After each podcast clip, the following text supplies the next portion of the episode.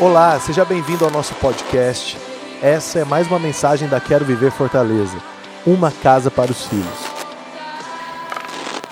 Diz assim a palavra do Senhor: O anjo do Senhor veio e assentou-se sobre o grande carvalho que está em Ofra, que pertencia a Joás, filho de Abiezer.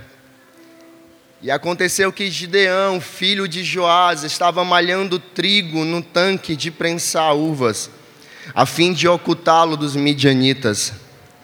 Então o anjo do Eterno apareceu a Gideão e saudou-lhe: O Senhor é contigo, varão valoroso. Ao que Gideão declarou: Ai, meu Senhor, se o Senhor está conosco, por que nos sobrevêm todas essas calamidades? Onde estão as maravilhas, todas as tuas maravilhas que os nossos pais nos contam quando afirmam? Nós não nos fez o Senhor subir do Egito. Entretanto, agora o Senhor nos abandonou e nos entregou nas mãos de Midian. Então o Senhor olhou para Gideão e lhe deu uma ordem Vai com a força que tu tens. Vai e liberta o povo de Israel das mãos dos midianitas. Ora, não sou eu quem te envia. Olha para a pessoa que está ao salão e diz assim: O Senhor é que te envia. Versículo 15: Ai de mim, meu Senhor, contestou-lhe Gideão como posso salvar Israel? O meu clã é o mais pobre da tribo de Manassés, e eu sou a pessoa menos importante da minha família. Mas o Senhor lhe afirmou: Eis que eu estarei contigo, e tu vencerás os midianitas como se fosse um só homem. Contudo, Gideão replicou, versículo 17: se encontrei graças aos teus olhos, dai-me um sinal de que és tu quem de fato fala comigo. Queridos, o tema da mensagem de hoje é entendendo o próximo passo. Olha para a pessoa que está ao seu lado e diga assim: entendendo o próximo passo. Sabe, queridos, a gente vive um verniz religioso onde as pessoas estão preocupadas demais com o destino. As pessoas estão preocupadas demais em conhecer e em saber o seu destino. Estão preocupadas demais em conhecer e em saber aonde elas vão chegar. Mas eu quero dizer algo para você. Você entender o próximo passo é tão importante quanto você entender o seu destino. Esses dias eu estava orando em casa. Eu coloquei a mão na barriga da Alessandra. E eu comecei a orar pela vida da Bianca. E eu comecei a orar e dizer: Deus, abençoa a vida da Bianca, abençoa a minha casa. Senhor, eu profetizo, Senhor, que a Bianca vai em lugares maiores do que eu, Senhor, que a, a Bianca vai atingir pessoas que eu não vou atingir, que o braço da Bianca será maior do que o meu, os passos da Bianca serão mais largos do que os meus. Aí eu comecei a orar e dizer: Senhor, eu te peço que tu cuide da Bianca, então usa a Bianca. Usa ela com ousadia, faz dela uma ministra do teu evangelho, usa ela no louvor, usa ela pregando a palavra. Aí eu olhei para o lado, peguei a mãozinha da Mel, segurei a mão dela e disse assim: Filha, agora o papai vai orar por você. Então eu comecei a orar pela Mel e eu comecei a, a, a dar um destino para ela, porque nós precisamos ser pais de destino. Aí eu comecei a orar e dizer, filha, em nome de Jesus Cristo, que o Senhor te guarde, que o Senhor te use. Eu declaro que você vai ser maior do que eu, que você vai pregar melhor do que eu, que você será uma pastora, que, que muito, uma multidão vai te ouvir. Aí de repente a Mel, no meio da oração, ela disse: Para, papai. Eu disse: O que foi, filha? Papai, você, você lembra daquele pastor lá da igreja, um carequinho, o pastor Messias? o pastor Messias, é o pastor Messias mesmo, papai. O pastor Messias disse que eu ia pregar no culto. E eu quero dizer para você, papai, que está demorando demais eu pregar no culto. Eu quero pregar no culto. E eu quero dizer uma coisa para o senhor, papai. Eu não quero pregar para as crianças da minha idade. Eu quero pregar para as crianças maiores do que eu. Ainda é exigente, viu? E, e papai, eu quero um microfone também. Que eu quero pregar igual o senhor. Aí eu, tá bom, filha. Aí eu olhei para Alessandra e disse assim: Alessandra, liga para a Adriana. A Adriana está ali. Aí eu disse: liga para a pastora Adriana. E diz para Adriana que a Mel quer pregar no culto. Aí o que, que a Adriana fez? A pastora Adriana já fez a agenda da Mel. Na próxima quarta-feira, a Mel já vai pregar no culto. Sabe o que é isso, querido? Eu profetizei sobre um destino e eu não sei muito bem como que Deus vai usar a minha casa, eu não sei muito bem como que Deus vai usar a Mel, eu não sei muito bem como que Deus vai usar a Bianca, eu não sei muito bem nem como Deus vai me usar, mas eu entendi qual era o próximo passo. E você entender qual é o próximo passo, muitas vezes na sua vida é superior do que você entender o destino que você vai chegar, porque é o próximo passo que vai te colocar no destino. E deixa eu dizer algo para você: a Bíblia diz que Jesus Cristo é o caminho, a verdade e a vida. E sabe, Jesus não é o destino, a verdade e a vida, Jesus é o caminho. Porque Ele estabelece um, de, um, caminho, e quando Ele estabelece um caminho, Ele te coloca no caminho. Quantos estão em Jesus aqui? Não, querido, você não entendeu quantos estão em Jesus aqui. Então, se você está em Jesus, você está no caminho, e se você está no caminho, você precisa se mover. Uau! Quem está no caminho se move, quem está no caminho não vive um cristianismo inepto, quem está no caminho não vive um cristianismo parado, ele está constantemente se movimentando. Por isso que Timothy Keller vai dizer que a Trindade dança.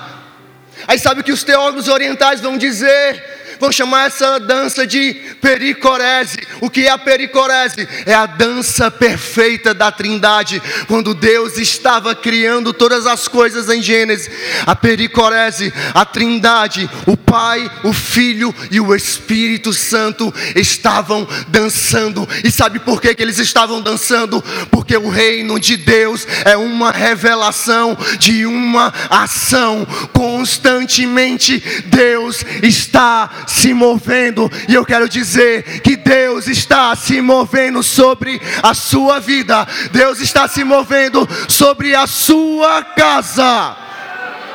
Porque o Evangelho, o reino de Deus é um reino em movimento. Olha para a pessoa que está ao seu lado e diga: o reino de Deus é um reino em movimento. Não, querido, você não entendeu, acho que você não entendeu. Diga mais forte: o reino de Deus é um reino em movimento.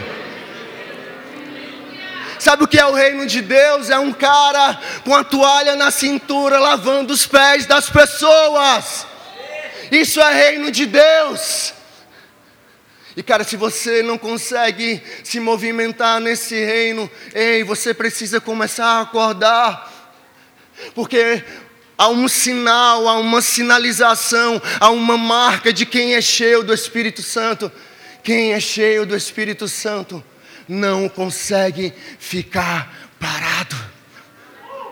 Quem é cheio do Espírito Santo não consegue simplesmente sentar numa cadeira e vir num culto domingo, depois vir no outro culto domingo e viver uma rotina. Não, não.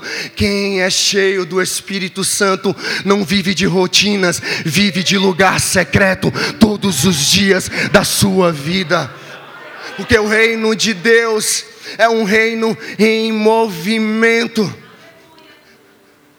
Por isso que o quanto mais você caminha, o quanto que você caminha define o quanto que você tem de Deus. Como assim, pastor? O quanto que eu caminho é o quanto que me define o quanto que eu tenho de Deus. Eu vou te provar na Bíblia. A palavra de Deus diz que Eliseu ele chega na casa de uma viúva. E quando Eliseu chega na casa da viúva, ele pergunta para a viúva: O que você tem em casa? E ela disse: Eu tenho uma botija de azeite. Diga assim: Eu tenho uma botija de azeite. Ela disse que tinha uma botija de azeite. Então o que é que o profeta faz? O profeta diz assim: tudo bem, cara, você tem, tudo bem, você tem pouca coisa, você só tem uma botija de azeite. Então vamos fazer o seguinte: você vai sair na vizinhança, você vai começar a andar, chega de ficar parado dentro de casa. Então você vai começar a andar, você vai começar a andar, você vai começar a bater na porta das pessoas. Então você vai na vizinha da frente, você vai na vizinha do lado e você começa a andar. Agora eu tenho uma palavra de Deus sobre você. Enquanto houver botija, haverá azeite. Aí sabe o que é que aquela mulher fez? Ela foi lá na porta da vizinha da frente, na casa da irmã Jurema, canela de fogo. Aí todo mundo tem na dispensa da, tua, da sua casa pelo menos cinco potes de que bom seco. Então a irmã Jurema foi lá, pegou cinco potes de que bom seco e deu lá para a viúva. Então ela foi lá na vizinha do lado, pegou mais uns potes de açaí seco que tinha lá na casa dela Aí ela foi lá na outra vizinha e pegou mais alguns potes. Aí a Bíblia diz, é textual, que ela corre para dentro de casa, fecha a porta e ela começa a encher aquelas vasilhas. Aí a Bíblia diz que ela começa a encher, começa a encher, começa a encher, começa a encher, e de repente ela olha para o seu filho e diz assim: traz mais vasilhas. Aí o seu filho olha e diz: mãe, acabou. Assim, filho, como assim? A gente andou tanto. Não, mãe, a gente não andou quase nada. A gente só foi na vizinha, na irmã Jurema, na irmã Jussara. A gente só foi aqui no meu, na região. Assim, como assim acabou? E a Bíblia diz que naquele instante que ele disse que acabou, o azeite cessou. E, e aqui eu estabeleço um princípio, e você, como igreja, você precisa entender algo. Quanto mais você caminha mais azeite você terá sobre a tua vida.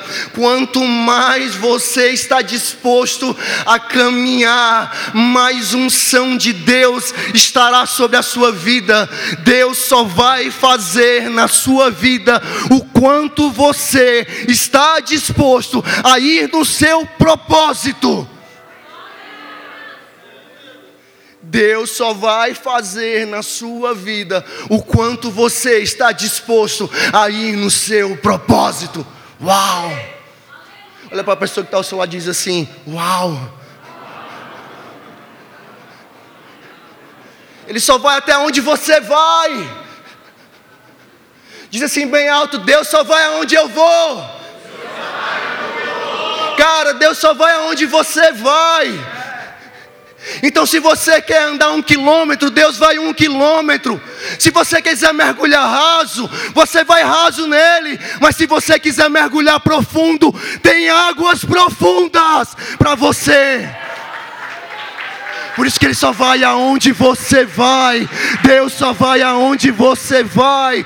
Deus só vai aonde você vai. Então, quanto mais você anda, mais azeite você tem. Quanto mais botija você pega, mais azeite você tem. Quanto mais você ora, mais azeite você tem. Quanto mais você lê a palavra, mais azeite você tem. Quanto mais você jejua, mais azeite você tem. Quanto Quanto mais você lava os pés das pessoas, mais azeite você tem.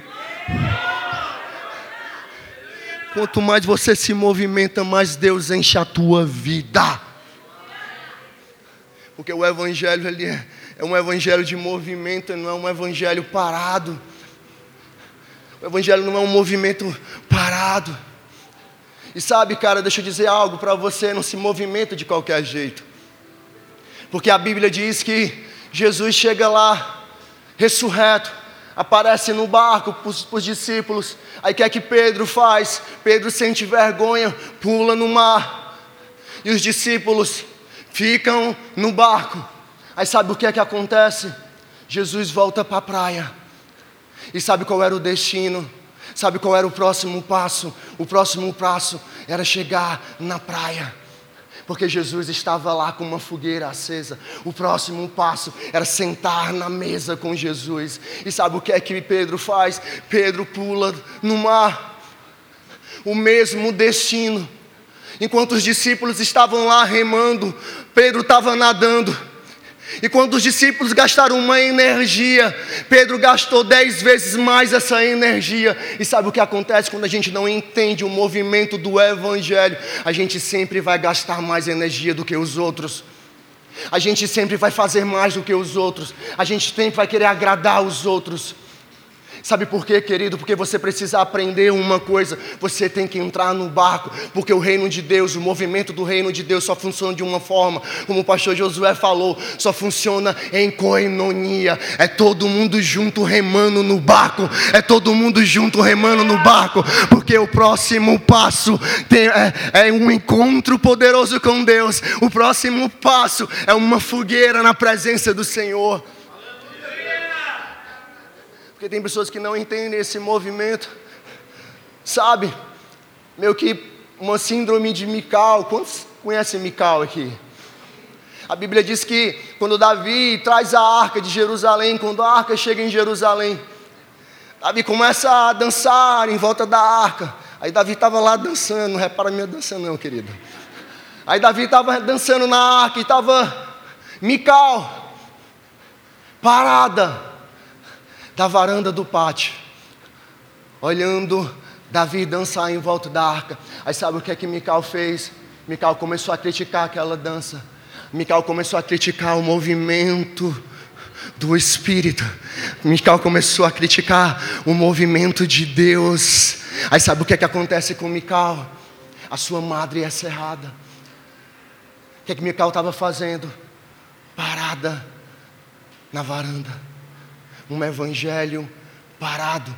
E é incrível, cara, como essas pessoas estão sempre paradas, sem fazer nada, sempre criticam o movimento do reino de Deus. Aí sabe o que é que acontece? Elas não conseguem gerar, porque a madre delas estão cerradas.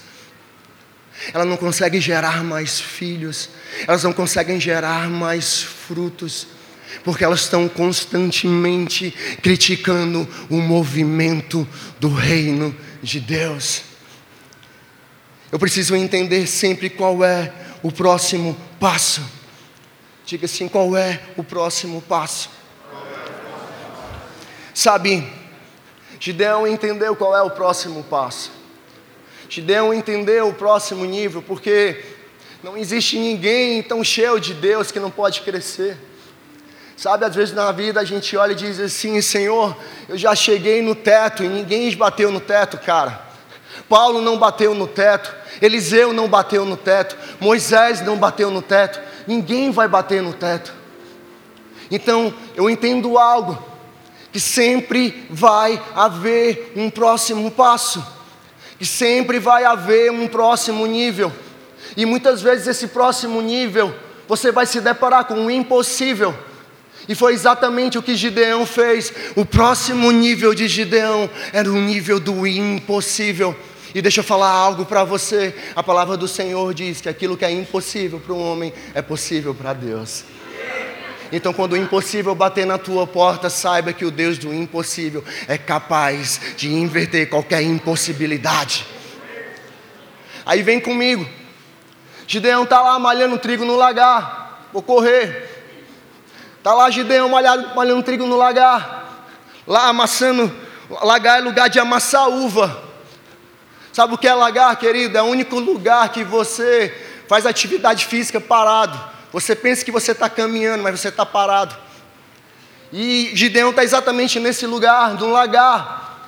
E a Bíblia é textual, esse lagar, ele, ele é na casa, ele é no território do seu pai. A Bíblia diz no versículo 11 que Gideão estava debaixo do carvalho de Ofra, que pertencia a Joás, seu pai. E esse Gideão, ele, esse cara é incrível. Diga assim, Gideão é incrível. Esse cara é incrível. O Gideão pirou minha cabeça essa semana, sabe? Porque esse cara é meio louco, ele tem umas, ele tem uma, ele tem umas noias, porque enquanto todo mundo estava escondendo o trigo, enquanto todo mundo estava escondendo seus recursos nas montanhas e nas cavernas, o que que esse cara faz? Ele vai esconder o trigo na casa do pai. E sabe por que, que era na casa do pai? Porque quando Gideão dialoga com, com, com, com o anjo do Senhor, no versículo 19, ele diz assim: Anjo, olha, espera um pouquinho que eu volto já. E no versículo 19 ele fala o seguinte: Entrou Gideão e preparou um cabrito. Sabe onde era esse lagar? Era no quintal da casa de Joás. E esse cara é muito esperto, porque o que é que ele faz?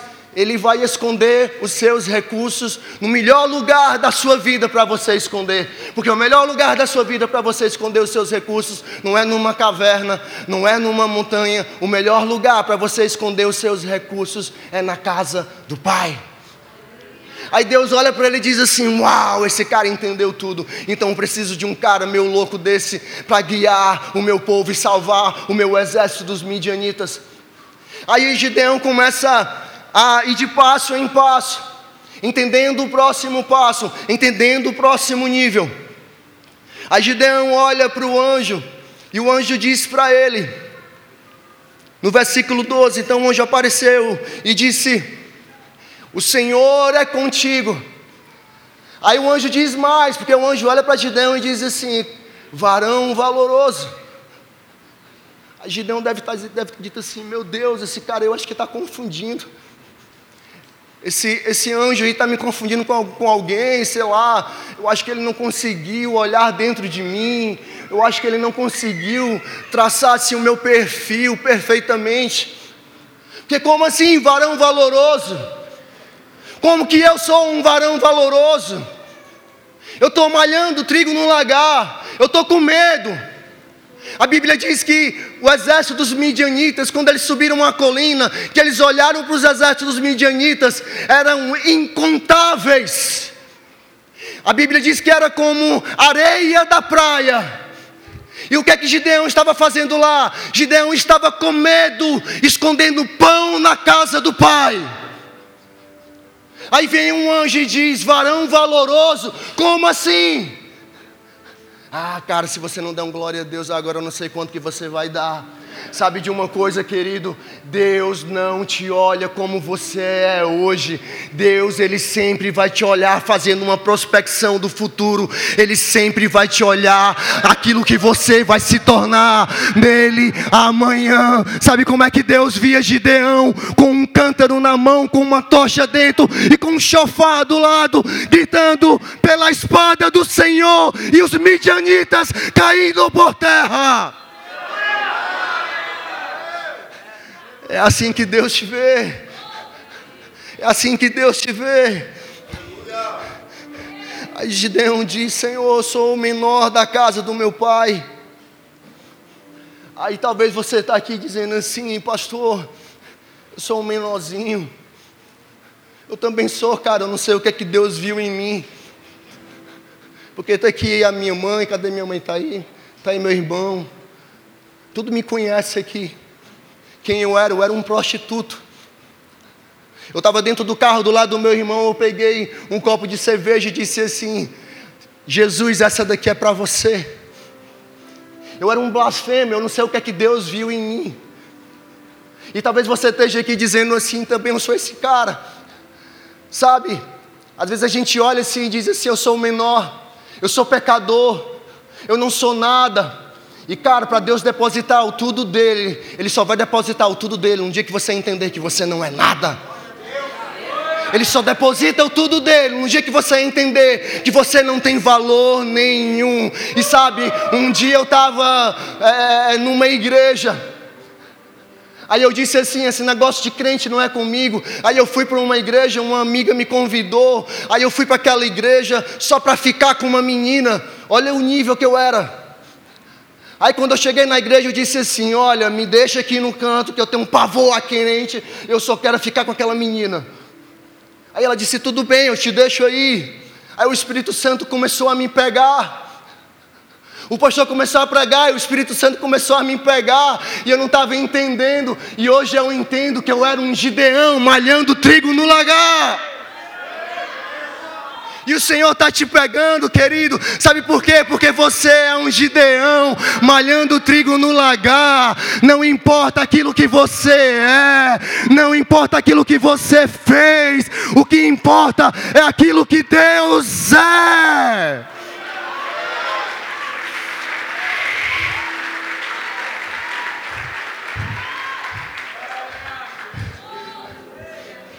Preciso entender o próximo passo. Diga para a pessoa que está ao seu lado: sempre há um próximo passo. Sempre há um próximo nível. Aí Gideão entendeu, só que ele entendeu mais ou menos, porque a gente sempre entende mais ou menos, e Deus é perito em nos ensinar novamente. Mas eu quero falar aqui sobre a primeira verdade, a primeira verdade sobre o próximo passo que eu aprendo com Gideão é que Gideão, quebrou as heranças negativas dos seus pais. Diga assim comigo, Gideão, quebrou as heranças negativas dos seus pais. Vamos para a Bíblia, irmão. Eu gosto de Bíblia. Versículo, 17, versículo 19. Entrou Gideão e preparou um cabrito, e bolos asmos, e uma erfa de farinha e carne pôs num cesto, e caldo em uma panela, e trouxe até debaixo do carvalho para apresentar. Para apresentar. Porém, o anjo de Deus lhe disse: Toma carne, os bolos asmos, põe-nos sobre essa penha e derrama-nos em cima o caldo. E assim o fez. E estendeu o anjo do Senhor a ponta do cajado que trazia na mão, e tocou a carne e os bolos de asmo. Então subiu o fogo da penha e consumiu a carne e os bolos, e o anjo do Senhor desapareceu da presença. Sabe o que é isso, querido? Gideão, ele, ele quis fazer o que muitos de nós queremos fazer. Gideão, ele fez o que talvez muita gente que está aqui costumeiramente gosta de fazer. Cara, você precisa entender um princípio. Não adianta você querer levantar um altar para Deus se o altar da tua casa está destruído. Não adianta você querer levantar um altar, um altar para Deus se a tua casa é uma casa de idolatria. Aí quando Deus olha para aquele altar, Deus assim, olha para Gideão e diz assim, cara, eu vou te ensinar algumas coisas. Tudo bem, massa, cara, esse altar, show. Sabe por quê? Porque a gente vem aqui para o culto, a gente levanta a mão, a gente dá glória a Deus misturado com aleluia. A gente é tipo, sabe, da cambalhota, da mortal para trás. E a gente faz umas loucuras assim, porque a gente gosta de chapar mesmo no Senhor. Mas quando a gente chega em casa, a nossa casa é um campo minado. Você tem que andar assim, ó. Porque se você pisar em algum lugar, aquilo explode. Quando aquilo explode, é, é, é, é meu Deus é, é um Deus nos acuda ali dentro. Então a gente precisa entender, querido, um princípio. A gente precisa entender que o primeiro lugar que a gente precisa construir altares para Deus precisa ser na nossa casa. Quantos lembram aqui do Gadareno? Gente, vocês estão comigo? Quantos lembram aqui do Gadareno? Só 18 pessoas levantaram a mão. Quantos lembram do Gadareno? Amém, melhorou agora. Quando o Gadareno, quando Jesus expulsa os demônios do, do Gadareno, o que é que a Bíblia diz? Que o Gadareno vai lá, voa nos pés de Jesus. Aí Jesus está saindo no barco, aí, aí o Gadareno, deixa, deixa eu ir com você, Jesus. Deixa eu pregar o Evangelho com você, Jesus. Deixa eu mostrar às pessoas aquilo que você fez. Deixa eu mostrar às pessoas aquilo que tu realizaste na minha vida. Aí Jesus olhou para o Gadareno e disse assim: Calma, cara. Você quer ser igual a Gideão, você quer levantar um altar enquanto o altar da tua casa está destruído. Volta para a tua casa e prega para os teus. Porque esse é um princípio. Aí Deus olha para Gideão e diz assim: Cara, agora eu vou te ensinar. Porque você fez do seu jeito. Agora você precisa aprender qual é o meu jeito. Olha o que, é que a palavra de Deus diz. Versículo 25.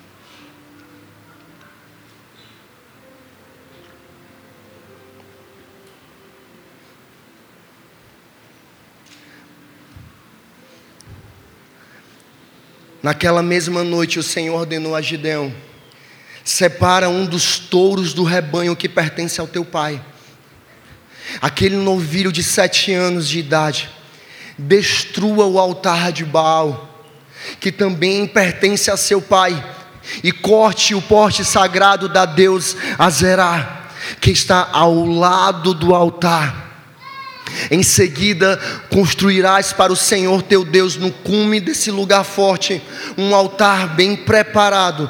Tomarás então o segundo novilho e oferecerás em holocausto sobre a madeira do poste ídolo que terás derrubado.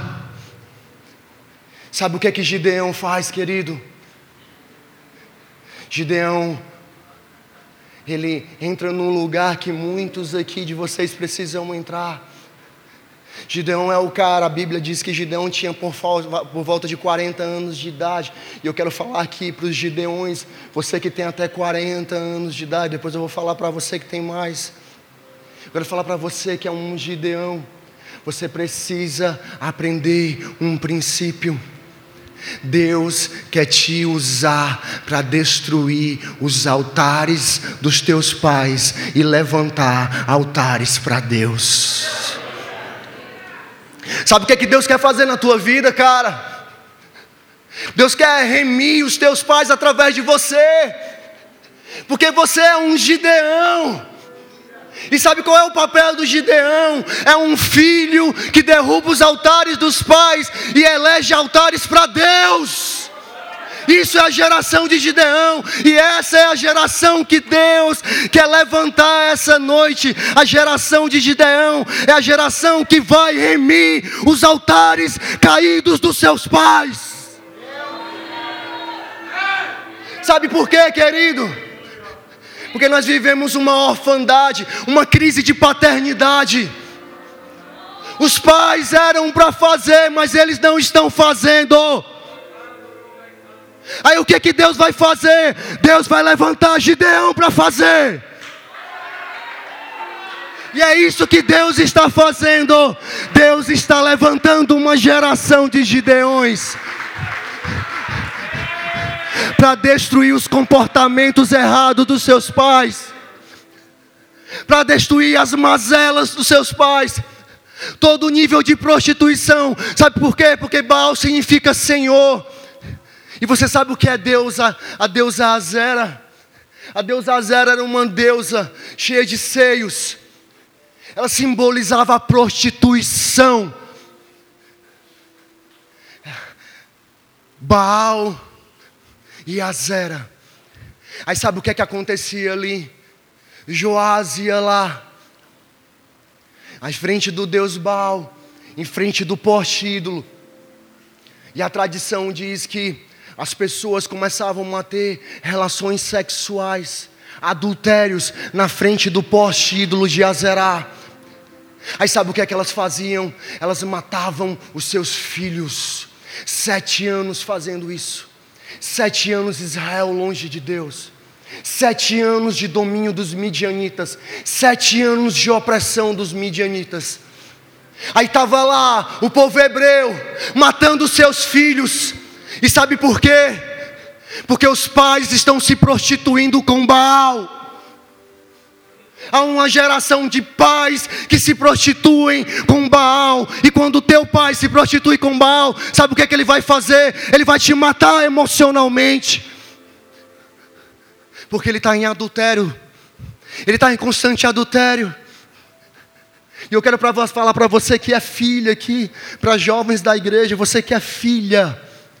Você que é solteira, talvez você passou a sua vida inteira vendo seu pai trair sua mãe.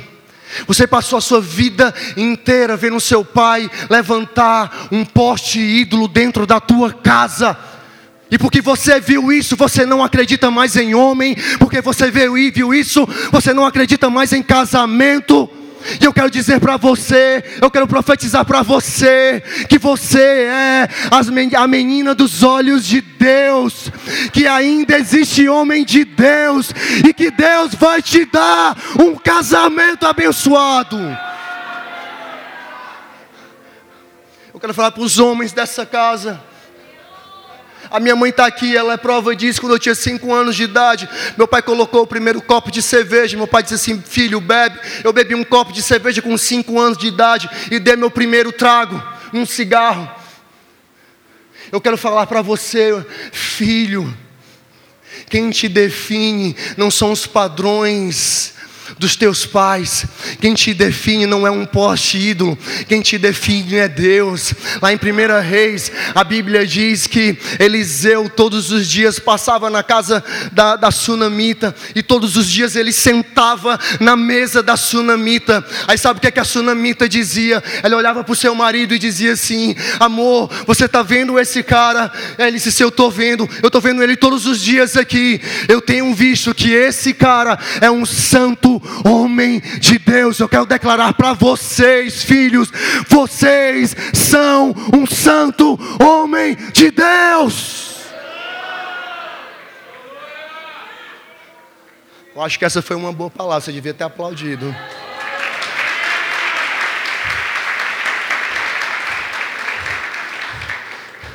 Uma geração órfã de pais presentes, pais adúlteros pais idólatras, pais que não dão destinos aos seus filhos. Sabe por quê, querido? Porque dar destino é uma cultura. A Bíblia diz que 40 anos de, de guerra entre o povo hebreu e os filisteus. Aí Deus olha assim e diz assim: Eu vou levantar um cara que vai libertar o meu povo. Aí Deus levanta Sansão, e antes de Sansão nascer, a Bíblia diz que Deus vai até, o anjo do Senhor vai até a mãe e o pai de Sansão e diz o seguinte: guarda do vinho forte e da comida impura. Você sabe o que é vinho forte e comida impura? É cultura de outros povos. Deus está dizendo: guarda o teu coração de uma outra cultura, porque vocês são pais de destino. Porque o Evangelho tem uma cultura, o Evangelho tem um princípio. Diga assim: o Evangelho tem um princípio. O Evangelho é estabelecido sobre uma cultura, e a cultura vem do céu, não vem da terra. E você precisa entender que você é um pai de destino, e se você não é hoje, amanhã você vai ser. E você precisa romper com algumas coisas. Sabe por quê, querido? Eu tenho tido mesa com muita gente. Sabe, eu tenho dito isso muitas, muitas vezes no púlpito e eu vou repetir, porque púlpito cura mente, mas mesa cura coração. Eu tenho tido muitas mesas, e sabe, eu tenho conversado com esses meninos, eu tenho conversado com pessoas fora da igreja, a minha convivência de mesa, de relacionamento, sabe o que é que eu tenho visto? 98% das pessoas que eu converso são órfãos de pais presentes. 98% das pessoas que eu converso, eu olho para eles assim: como é o teu relacionamento com o teu pai? Eles dizem: é inexistente. Meu pai dorme na minha casa, come na minha mesa, mas eu não sei de nada sobre ele e ele não sabe nada sobre a minha pessoa. Orfandade de paternidade, sabe? Quando eu olho para a orfandade e paternidade, aqui eu quero falar para as filhas. Sabe o que, é que acontece com as meninas? A sua identificação, ela é forjada na mãe, a sua identidade é forjada no pai. Quando uma menina não tem um pai presente, sabe o que, é que acontece com ela? Ela perde a sua identidade. Aí sabe o que, é que vai acontecer com ela? Quando ela perde a sua identidade, ela vai começar a se relacionar com pessoas parecidas com o seu pai. Aí, se o seu pai grita com a sua mãe, você vai buscar quem? Um namorado que grite com você. Se o seu pai é um cara ríspido, você vai buscar quem? Um cara ríspido. E sabe por que, que você vai? Para ficar perto do pai. Porque pelo menos com o namorado, o namorado consegue olhar nos teus olhos e dizer que te ama.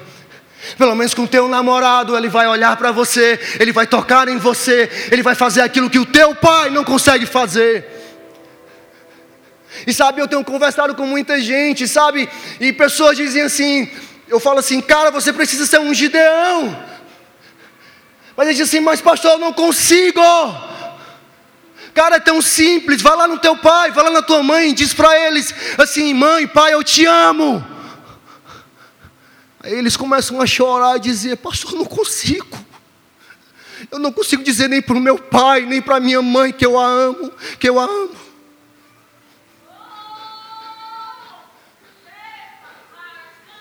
Eu não consigo. Porque ninguém pode dar aquilo que nunca recebeu.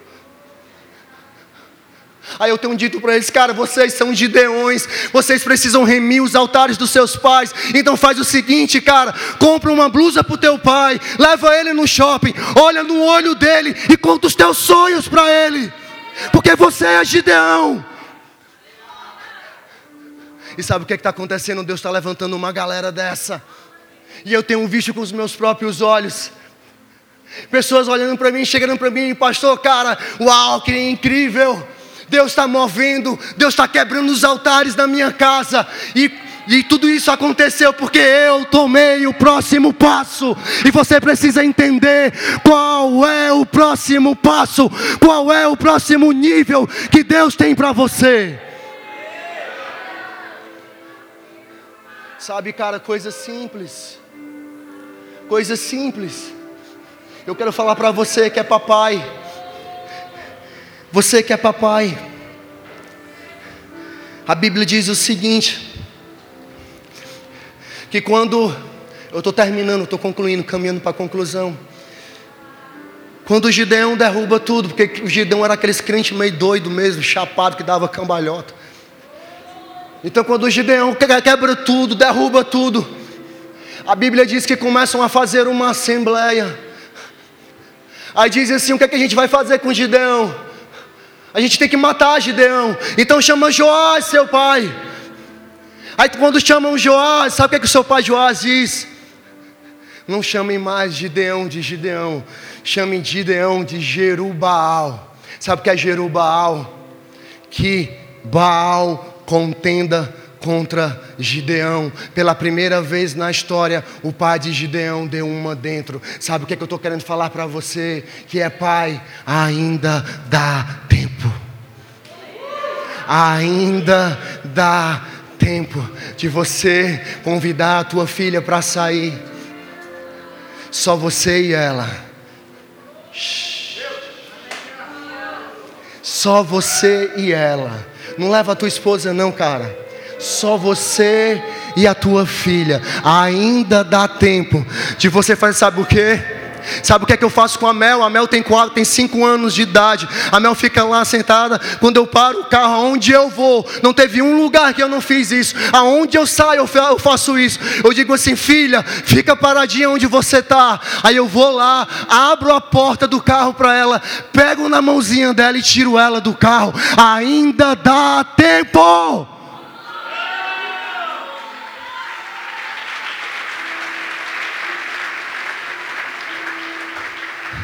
Ainda dá tempo de caminhar com teu filho, com a tua filha, de segurar na mão e passear no shopping, de entrar numa loja, comprar uma camisa, de ir lá na praça de alimentação, sentar, dizer: Filho, senta aqui, papai quer conversar com você. A primeira coisa que o papai quer falar para você é o seguinte: olha nos meus olhos, o papai te ama.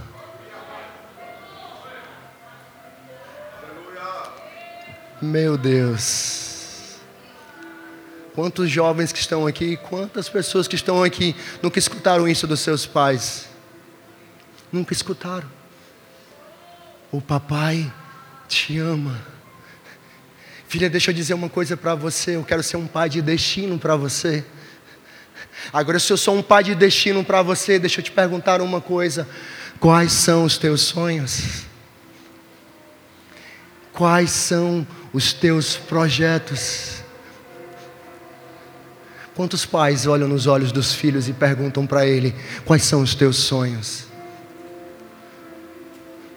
Meu pai nunca perguntou para mim quais são os meus sonhos.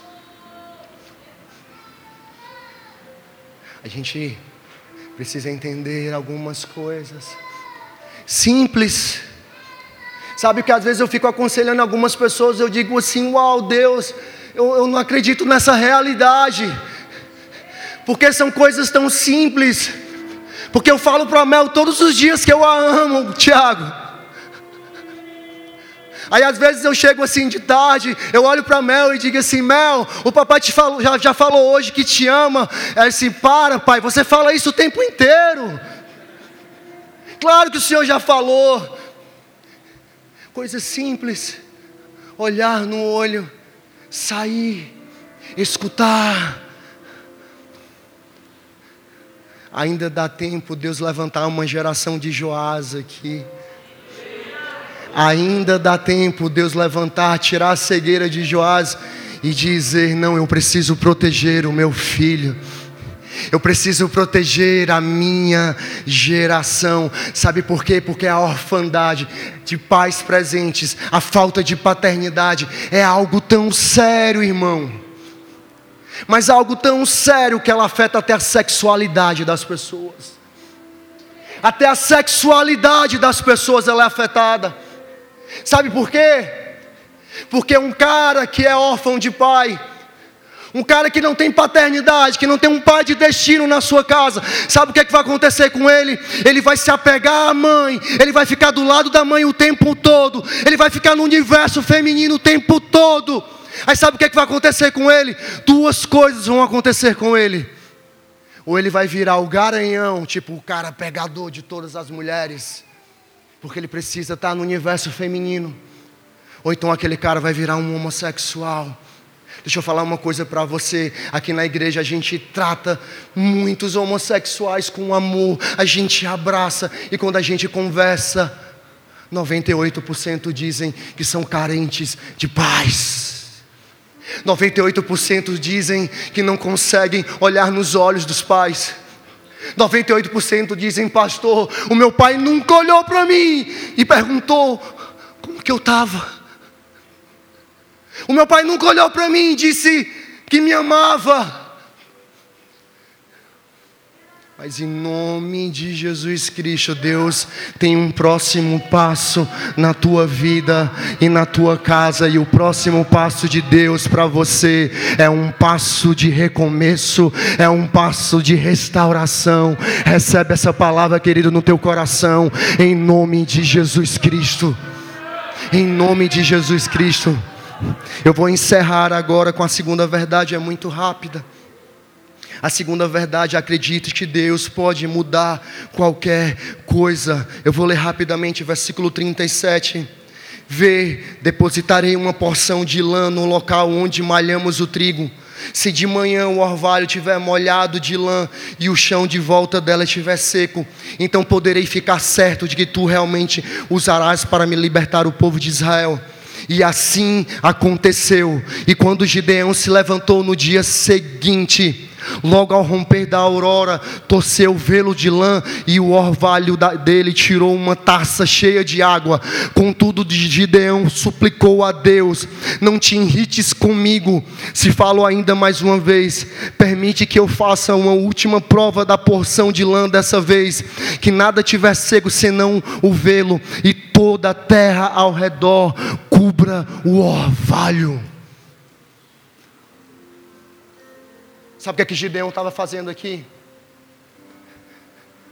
Agora, para a gente entender o que Gideão está fazendo aqui, a gente precisa entender um pouquinho da cabeça dele.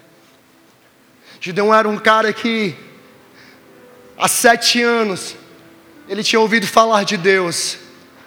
Há sete anos atrás, e há sete anos, o seu pai havia parado de falar de Deus na sua casa.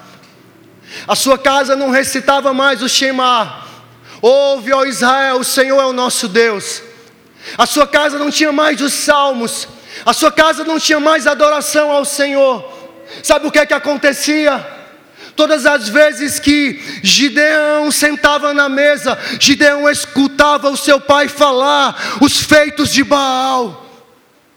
Todas as vezes que Gideão sentava na mesa, ele escutava seu pai dizendo: Hoje eu fiz uma oferta para Baal, e Baal irá nos livrar dos midianitas. E o tempo passava, e Baal não livrava Israel dos midianitas.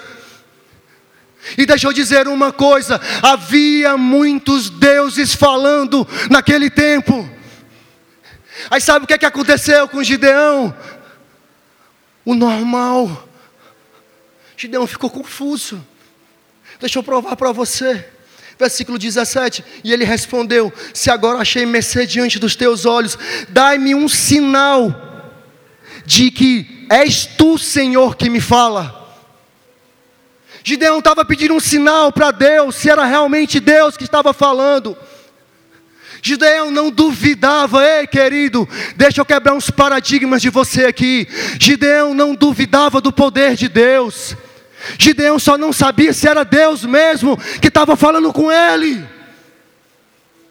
Porque Gideão sabia que o Deus de Abraão, de Isaac e Jacó poderia inverter qualquer situação na vida. Gideão ouviu falar que Abraão, aos 100 anos, teve um filho. Gideão ouviu falar que Jacó foi ferido por Deus e Deus mudou o nome de Jacó para Israel. Quando Gideão começa um diálogo, ele diz: Se tu és o Deus mesmo, onde estão os teus feitos? Gideão sabia quem era Deus, então Gideão não estava fazendo uma prova se Deus é poderoso.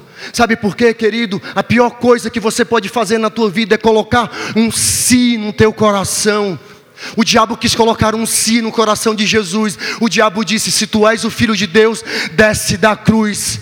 E se Jesus precisasse provar alguma coisa para alguém, ele tinha descido da cruz e nós estaríamos condenados. Então você não precisa provar nada para ninguém. Deus não precisa provar nada para ninguém. Você só precisa entender se é Deus mesmo que está falando com você. 1 João 4 vai dizer que a gente precisa discernir os espíritos. Você precisa entender se é Deus mesmo. E Gideão olha para o passado e diz assim: Cara, eu amo Gideão. Porque Gideão tem umas sacadas incríveis. Ele disse assim: Cara, Gideão, Gideão tem uma sacada. Cara, esse Deus de Abraão, esse Deus de Isaac, esse Deus de Jacó, se for Ele mesmo, Ele vai fazer uma coisa. Aí ele vai para Deus e disse assim: Senhor, faz o seguinte Pega esse bocado de, orva, de, de, de lã. Eu vou colocar esse bocado de lã na terra. A lã representa a pele do cordeiro, a lã representa nós como filhos de Deus. Eu vou colocar esse bocado de lã na terra.